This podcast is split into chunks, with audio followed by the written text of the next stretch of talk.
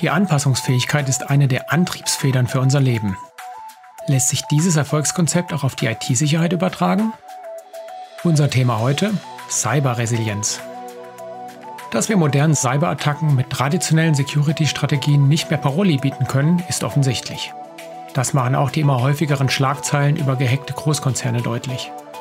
Aus diesem Grund widmen wir uns heute der spannenden Frage, welche Bedeutung Cyberresilienz und auch Hygiene spielen. Und ob vermeintliche IT-Saurier wie SIEM, also Security Information and Event Management, überhaupt noch notwendig sind. IT-Sicherheit für die Ohren.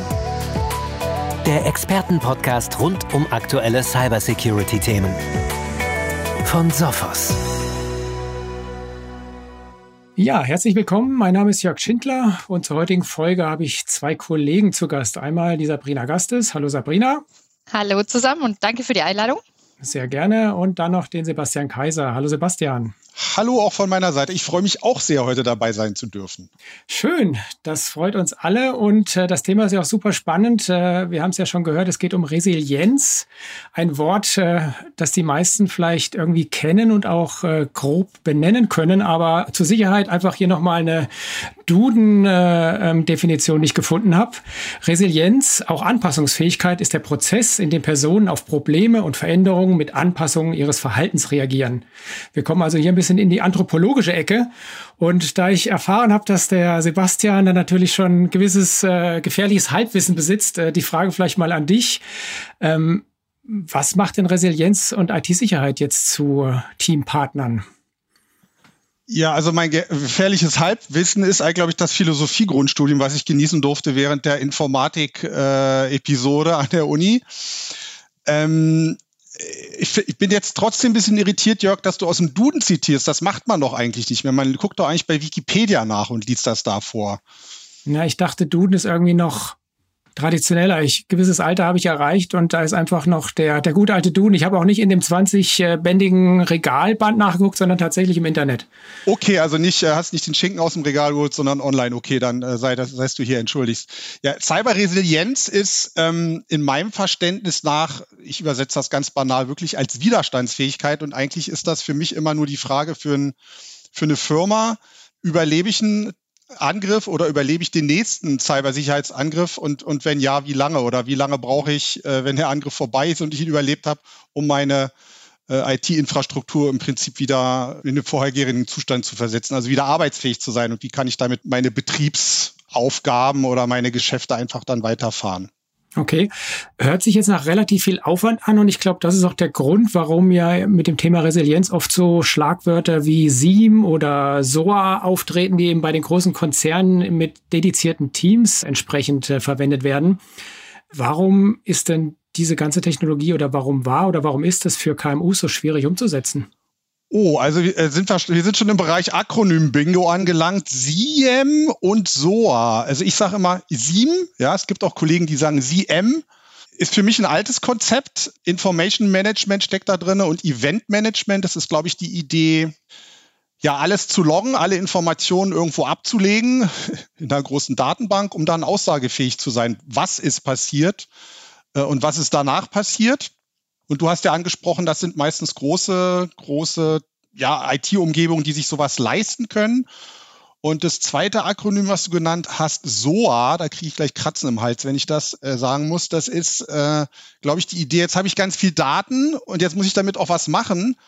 Und das muss ich idealerweise auch nicht von Hand machen, sondern automatisieren. Also ich muss das irgendwie orchestrieren und automatisieren. Ich kann ja sozusagen meine ganzen Daten, die ich sammle, nicht mehr einzeln per Personen verarbeiten, um dann eine Aussage zu treffen. Ist was passiert oder äh, läuft der Angriff noch oder ist er schon wieder vorbei oder bin ich noch mittendrin? Okay, das heißt, das scheint ja tatsächlich nur für die ganz Großen was zu sein, wobei der Bedarf besteht ja sicherlich auch mittlerweile bei kleineren oder mittleren Unternehmen. Sabrina, hast du da irgendwelche Erfahrungen gemacht, dass Firmen diese Art von Datensammeln und Datenverarbeitung oder auch das entsprechende Anwenden von Ergebnissen, dass sie das mehr einfordern? Absolut, also das möchten sie sehr gerne tun und ja, das Stichwort ist eben diese, diese Daten, Datenvolumen, dieses ja, diese riesen vielen Informationen, das alles zu sammeln, das, das ist eben der, der, die Schwierigkeit bei den kleinen und Mittelständlern, dass sie das gar nicht handeln können. Also zum einen fehlt es natürlich an Mitarbeitern, die da auswerten können oder generell die Möglichkeit haben, dass die Manpower nicht vorhanden ist. Und das andere ist, dass einfach auch das Fachwissen fehlt. Weil selbst wenn ich dann zwei oder drei Personen habe, die sich darum kümmern könnten, dann muss ich ja auch aktiv wissen, was kann ich mit diesen Daten anfangen und was ist die Aussage all dieser Informationen, die ich da sammle. Mhm. Ich glaube, das ist so die Hauptschwierigkeit. Okay, wenn wir jetzt mal so ins ein bisschen mehr ins Detail vielleicht reingehen, wie erkenne ich denn so einen Angriff oder so einen, so einen Sicherheitsvorfall anhand der gesammelten Daten oder auch an, anhand der, der Dinge, die so im Netzwerk stattfinden? Kann man da mal so eine Art Beispiel nennen? Ich glaube, da gibt es gar kein konkretes Beispiel und das ist die größte Herausforderung aus dieser Grauzone der vielen Informationen mit, das könnte gefährlich sein, schau es dir mal an, das Richtige herauszufinden und eben auch zu wissen, wonach muss ich denn aktiv in meinem Netzwerk suchen, um zu wissen, was bedrohlich sein könnte. Da gibt es meist das Stichwort das sind Alarmfatigue, weil natürlich die vielen Systeme, die man da hat, unwahrscheinlich viele Alarme ausspucken und sagen, Achtung, hier ähm, kann gegebenenfalls was sein, schau doch mal nach. Und der, der Kunde meist völlig überfordert ist und nicht weiß, ähm, wonach schaue ich denn genau und was, was muss ich überprüfen und was ist da wirklich auch lohnenswert zu überprüfen, weil nur weil ich die Daten jetzt gesammelt habe, bin ich ja noch lang nicht schlauer und weiß, was zu tun ist. Also da fehlen einfach die Experten. Da würde ich gleich noch einhaken. Also äh, super Beispiel, auch super, dass du dieses F-Wort mitgebracht hast. Fatigue, ja, also Erschöpfung. Ich habe jetzt alles gesammelt, alles abgelegt und ich finde mich in meinem Informationsheuhaufen äh, sozusagen nicht mehr zurecht und weiß nicht mehr, was ich tun muss. Und weil Sabrina jetzt ein F-Wort genannt hat, Fatigue, werde ich auch noch ein zweites F-Wort nennen. Äh, was du auch schon angeteasert hast, Fachkräftemangel. Das heißt, der Experte, der sozusagen in der Lage ist, da auch eine Aussage draus zu extrahieren, ähm, die sind sozusagen rar gesät und äh, das würde deine Frage vom Anfang so ein bisschen beantworten, Jörg kann sich das äh, ein kleines mittelständisches Unternehmen, jetzt KMU, Midmarket, SMB, wie man es nennt, kann sich das, das leisten? Und das ist die Antwort sicherlich nein. Die haben weder die Möglichkeit, so eine großen Enterprise-Systeme aufzusetzen, als auch da eine Automatisierung einzubauen und zu betreiben. Und die haben schon gar nicht das Geld, die Fachkräfte da zu bezahlen, die darauf gucken, weil sie sich halt um ihren ureigensten Geschäftszweck kümmern müssen. Die können sozusagen nicht Cybersicherheit, Angriffserkennung, Angriffsbehebung als eigene eigene Geldverbrennungsmaschine, sage ich mal, betreiben, sondern das wird meistens dann herausgegeben. Das wird dann outgesourced, das wird an, an, an Partner outgesourced, am MSP-Partner, MSSP-Partner oder vielleicht auch an den Hersteller direkt. Das ist, denke ich, der aktuelle Trend, den wir sehen. Absolut. Und wir haben es ja auch einfach verschlafen. Also die Pandemie hat uns einfach drei bis fünf Jahre, würde ich mal sagen, beschleunigt was gewisse Digitalisierungsthemen angeht. Und auf einmal müssen wir sehr viel mehr tun, weil auch die, die Angriffswelle sehr viel größer ist und einen sehr viel härter trifft mittlerweile und das sich rasant weiterentwickelt hat. Und auf einmal stehen wir da und auf einmal ist es nicht mehr so, dass wir eine Person in der IT haben, der sich halt ein bisschen um den Endpoint kümmert und vielleicht noch zwei, drei, die das Netzwerk äh, im Griff haben, sondern auf einmal ja, muss das alles kollaborieren und, und miteinander miteinander funktionieren und den, man muss den großen Überblick haben, der sonst, ja, es hat einfach sonst bisher meist noch so funktioniert, irgendwie. Ob das jetzt besonders gut war, aber es hat halt doch funktioniert. Und das tut es jetzt nicht mehr. Und auf einmal stehen wir da und, und haben niemand, der es kann. Das heißt, äh, diese externen Experten scheinen da ja relativ wichtig zu werden in Zukunft. Ich finde immer ganz schön diesen Begriff Threat Hunter, muss dann immer ein bisschen an Indiana Jones denken. Aber was machen die denn eigentlich besser oder anders als jetzt der ITler in der Firma? Oder geht es tatsächlich primär um die, um die Zeit, die die aufwenden müssen? Also Threat Hunting ist ja jetzt eine, eine ganz bestimmte Sparte, um sozusagen äh, einen, einen laufenden Angriff oder einen Angriff, der kurz bevorsteht, zu erkennen. Du hattest ja vorhin gefragt, wie erkenne ich diesen Angriff? Also ein Angriff, wenn er durchgebrochen hat, erkenne ich sofort Ransomware, ich habe eine Warnung oder ich krieg, krieg eine E-Mail oder neuerdings auch einen Anruf, äh, wo mir gesagt wird, dass Daten entwendet worden sind und wo ich dann sozusagen meine, meine Bitcoins hinschicken darf. Ähm, Threat Hunting ist genau die Idee, also auch in diesem Angriffsvektor Pfad, egal wie der jetzt aussieht, ob der sehr linear ist, ob das sozusagen, ob da der Angriff äh, wie das heiße Messer durch die Butter geht oder ob das sozusagen so ein bisschen ausgefranster ist und der Threat Hunter versucht genau diesem Angriffspfad sich von der anderen Seite zu nähern und möglichst früh ähm, diesem Angriffspfad ja was entgegenzustellen oder auch überhaupt zuerst zu erkennen, ähm, dass da sozusagen jemand drin ist. Und das ist praktisch ein aktiver Prozess. Das ist nicht jetzt, wie Sabrina so schön gesagt hat, der E-Mail-Administrator, der eine böse E-Mail findet oder der äh, Server-Administrator, ob es den heute noch gibt, der den File-Server administriert und dann ein böses Binary findet. Äh, also nicht diese Spezialisten, sondern das ist tatsächlich einer, der kontinuierlich nach Anzeichen Du hast äh, Indiana Jones gesagt, ich würde jetzt mal Dune zitieren, ja, der nach Wurmzeichen im Netz sucht, um zu gucken, da schwant mir aber Böses, da ist gerade wohl was in Gange und da muss so banal es ist, da muss ganz, ganz banalen äh, Ereignissen nachgegangen werden, sowas wie, wie Anmeldeversuche oder nicht erfolgreiche Anmeldeversuche. Das kann dann, das kann dann Mitarbeiter sein, der sein MFA nicht bedienen kann, seine Multifaktor-Authentifizierung oder der sein Passwort vergessen hat sobald man noch keine Zwei-Faktor-Authentifizierung hat. Das kann aber auch natürlich ein Angriff von außen sein, wo einfach durch Passwortraten oder Passwort-Spraying oder je nachdem, was man da für Technik nimmt, versucht wird, einen Zugang zu finden. Ich finde auch ganz wichtig in dem Punkt eigentlich gar nicht, dass es darum geht, die Angriffe zu erkennen, sondern das ist ja eigentlich die Aufgabe eines Threat Hunters ist nicht, die zu erkennen. Das, das können wir jetzt schon und das kann auch der, der Normalo-ITler, um es mal äh, böse zu formulieren, sondern es geht ja darum, die zu verhindern, dass es ja gar nicht erst so weit kommt. Das erkläre ich immer, dass wir eben mit, mit gewissen Techniken und eben dieser, diesem Threat Hunting diesen Schritt vorausgehen, dass wir nicht im Nachgang alles automatisiert bereinigen können und alles wiederherstellen können und quasi ja wieder aufwischen und Glück gehabt haben mhm. und diesen Angriff ja erkannt und gestoppt haben. Stoppen ist voll toll, aber und noch sehen, woher es kam, ist noch viel besser. Aber das, das ist ja nicht mehr das, worauf wir hinaus wollen, sondern wir wollen ja endlich mal diesen Schritt vorausgehen und raus aus dieser reaktiven Tätigkeit aktiv werden und bereits diese Versuche verhindern. Und das ist das aktive Threat Hunting. Das ist gar nicht drauf warten, bis da jemand im Netzwerk ist, sondern eben schon diese Indizien zu erkennen, ob sich da schon jemand einschleichen möchte und das schon zu verhindern. Das ist der große Unterschied, der ja immer mehr gefragt ist und der, der unbedingt benötigt wird. Das heißt, wir haben auf der einen Seite die Resilienz, die sich dadurch ausdrückt, dass ja wirklich menschliche Akteure da mal äh, reingucken oder auch ihre Expertise einbringen. Gibt es denn auch, ich sage jetzt mal in Anführungszeichen, eine Art technologische Resilienz? Gibt es da Entwicklungen in letzter Zeit, die halt diese Arbeit der menschlichen Experten unterstützen können oder auch die absolut notwendig sind? Sebastian, würde ich dir gleich geben. Nur ganz kurz, gibt es bestimmt in der Kombi mit Sicherheit und wird ja auch benötigt, die Technologie. Wir sagen ja immer, das Werkzeug muss man benutzen, aber es geht halt nicht einfach, dass man auf den Knopf drückt. Also diese Automatisierung funktioniert nicht dahinter. Der Mensch wird immer noch benötigt. Oder Sebastian, was sagst du?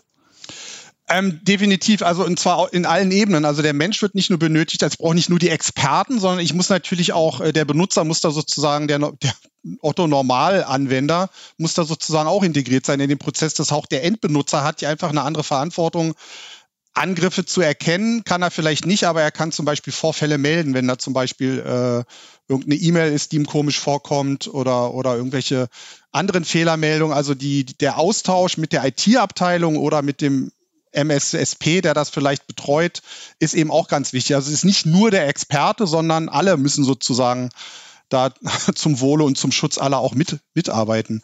Was du gerade gesagt hast, fand ich total gut. Ja, stoppen ist toll, ist aber eigentlich auch so ein bisschen, eigentlich schon ein bisschen zu billig. Also diese wirklich bekannten Angriffe, ich sag mal, die reden, glaube ich, die Experten in den Labs von uns, die reden dann immer von diesen deterministischen Indikatoren, also was einfach klar ist, was böse ist, das ist einfach das Ding zu blocken, aber eben diese Grauware, die da vorher äh, benutzt wird, um etwas Böses zu tun oder sogar noch einen Schritt früher. Also du hast ja von Indikatoren gesprochen, die man findet und man kann eben auch indikatorlos sozusagen kontinuierlich im Netzwerk gucken, wo, wo melden sich die Benutzer an, zu welchen Zeiten melden die sich an, ähm, wie ist das normale Benutzer und auch das, das Datenverhalten, von wo fließen Daten von rechts nach links, von oben nach unten. Äh, und wenn ich da Anomalien erkenne, kann ich sozusagen auch schon entsprechende Schlussfolgerungen ziehen. Also der Mensch um, die Frage von Jörg dazu beantworten, ist da ein ganz wichtiger Faktor. Der Experte, aber auch der normale Benutzer.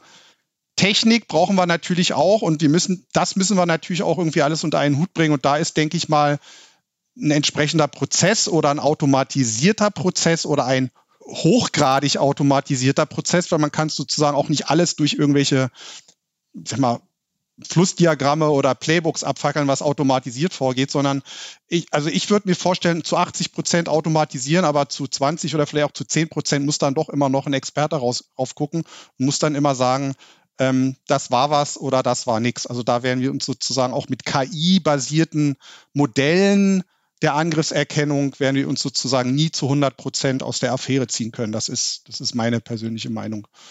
Wir haben jetzt viel über das Auffinden und Abwehren von Angriffen geredet. Dann kommt dann natürlich auch neben dem schönen Wort Cyberresilienz auch noch das Wort Cyberhygiene in den Sinn. Das äh, ist oh. ja dann ein, ein toller, ein toller Fit für dieses andere Wort. Was steckt da dahinter oder wie wichtig ist denn diese, ich sage jetzt mal, Notfallplanung? Ähm, was mache ich eigentlich, wenn wirklich eine Attacke stattfindet? Ist ja sicherlich auch ein nicht unwichtiger Punkt, um im Prinzip widerstandsfähiger gegen Cyberangriffe zu werden, oder? Definitiv 20, 20 Sekunden Hände waschen. Wie war das? Cyberhygiene, was muss man tun? Ich habe schon was gespoilert. Multifaktor-Authentifizierung. Also wer sich heutzutage noch auf Benutzernamen-Passwort-Kombination verlässt, hat es sehr schwer bei bestimmten Angriffen, wo die Zugangsdaten gestohlen werden. Ja, das ist auch der normale Weg eines Angreifers im Unternehmen. Die holen sich irgendwo, ob das jetzt erratene oder errechnete oder geknackte Zugangsdaten sind oder vielleicht auch geklaute oder bezahlte. Gib mir mal deinen Zugang für deinen Konzern und dann äh, sind sie sozusagen drinne. Also Cyberhygiene, Multifaktor-Authentifizierung, ähm, ja, Identity Management, also wer ist wann wo berechtigt, das ist, ähm, das ist, glaube ich, ein ganz wichtiges Element. Sabrina, fällt dir noch was anderes ein, was auf jeden Fall auch was wichtig ist?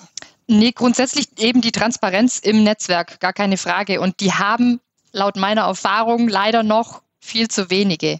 Und auch die Notfallplanung haben sehr wenige. Ich erfahre es leider immer wieder, selbst bei den großen Unternehmen, die einen Angriff hatten oder einen Vorfall und gar nicht wissen, was ist denn jetzt zu tun. Das geht schon los mit, wen informiere ich?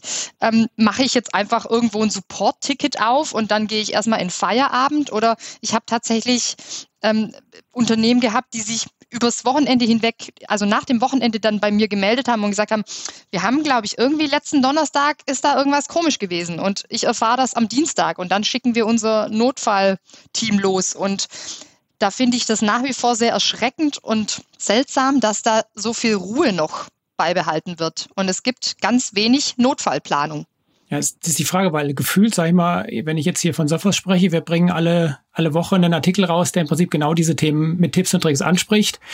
Von anderen IT-Security-Firmen oder auch in den Channel-Magazinen, in den IT-Magazinen gefühlt, ist ja jeden Tag ein Artikel drin, der da genau das angeht. Was denkt ihr, woran liegt es, dass da nichts umgesetzt wird? Ist es einfach Zeitmangel oder denkt man, naja, hm, wird schon gut gehen? Prinzip Hoffnung. Möge der Kelch an uns vorübergehen. Ähm, ja, es ist natürlich schwer, also auch ein Budget zu rechtfertigen, ohne dass was passiert ist. Sabrina, du kennst es von der anderen Seite bestimmt auch, nach dem, was passiert ist, äh, ist dann immer Geld da, vor allen Dingen, wenn der Geschäftsbetrieb oder die Aufrechterhaltung des Geschäftsbetriebes gefährdet ist. Da ist, da wird dann relativ schnell geguckt. Also ein Klassiker bei uns ist dieses äh, praktisch unsere Dienstleistung jetzt, also unsere Incident Response Dienstleistung oder auch unsere Managed Dienstleistung. Das ist die klassische Technologie, die die Leute nach dem Vorfall gerne vorher gehabt hätten. Und ähm, die können dann auch einfach den, den verursachten Schaden, ob das jetzt nur die reine Erpressersumme ist, die gefordert ist, oder die, die Kosten für eine für, für Neuaufbau der IT-Infrastruktur, der dann meist erforderlich ist, ähm, oder der Ausfall, der muss ja auch praktisch eingepreist werden. Diesen Preis können Sie eigentlich immer sehr gut gegen, ähm, gegen ein Lösungsangebot stellen. Und dann ist natürlich vorher was zu machen immer die billigere Variante und die günstige Variante. Aber das, ja, woran liegt es deiner Meinung nach, Sabrina, dass da noch so ein, diese Haltung vorherrscht? Möge es an mir vorbeigehen oder ich bin nicht getroffen oder es äh, trifft immer nur die anderen? Ich erlebe da schon so ein bisschen den Wandel, aber es ist tatsächlich immer noch so, dass eben erst was passieren muss. Nicht unbedingt bei, bei einem selbst mittlerweile, sondern es reicht. Ich habe viele Unternehmen, die anrufen und sagen, ja, ach, das benachbarte Unternehmen oder ja, man, man ist ja im Austausch mit anderen IT-Lern, da, da hat man jetzt was mitbekommen und man liest es in den Medien und wenn es in der Region dann passiert, wird man noch mal ein bisschen hellhöriger, dann, dann schaut man noch mal und auf einmal ist es tatsächlich möglich, Sonderbudgets zu kreieren. Also das ist tatsächlich ein großer Punkt, der mir auffällt in den letzten Monaten. Aber sehr viel ja, schwieriger finde ich eigentlich, dass es für so eine Risikoplanung und auch die Notfallplanung im Nachgang, was tue ich denn wenn, dafür brauche ich ja nicht mal ein Budget. Also das, äh, da muss ich ja noch gar nicht viel, viel ausgeben. Das ist ja tatsächlich, sich erstmal Gedanken drüber zu machen. Das geht los mit der klassischen Risikobewertung. Auch das haben viele schon nicht. Was ist denn schützenswert bei mir und wie kann ich das tun und was muss ich da alles mit einfließen lassen und welche ja, welchen Umfang hat das Ganze bei mir? Und das einfach mal so zu bewerten. Cyberversicherungen ist immer mehr Stichwort. Das machen viele und sind auch damit schon heillos überfordert und wissen gar nicht, was, was da alles auf einen zukommt. Da wird viel vorgeschrieben, auch technisch natürlich, was man an Voraussetzungen erfüllen muss, um die Police etwas niedriger zu gestalten. Dann, da, da werden wir oft miteinander ähm, mit konfrontiert. Das, das ist sehr viel Thema. Aber einfach so im, im tiefen Detail sind, ist einfach so viel Unwissenheit noch da. Das ist, glaube ich, so das Gefährlichste. Das ist doch mal ein schönes Schlusswort gewesen. Ich denke mal, wir können sagen, Cyberresilienz ist definitiv was, was wichtig ist in der heutigen Zeit, aber dass es eben auch viel Zeit und Einsatz benötigt, um da entsprechend nach vorne zu kommen und dann auch wirklich diese, diese Abwehrmechanismen aktivieren zu können. Ich bedanke mich recht herzlich für eure Ideen und, und Meinungen, Sabrina und Sebastian. Vielen Dank dafür. Gerne. Gerne. Ähm, wenn sich die Hörer noch mehr in IT-Security-Themen einlesen möchten, dann äh, können sie das gerne unter www.sophosblog.de tun. Natürlich freuen wir uns auch über Themenvorschläge und Anregungen für den Podcast. Dann einfach eine E-Mail an podcast.sophos.de. Und dann sage ich noch auf Wiedersehen und bis zum nächsten Mal. Tschüss. Tschüss. Tschüss. Sie hörten eine Folge von IT-Sicherheit für die Ohren. Der Podcast von Sophos.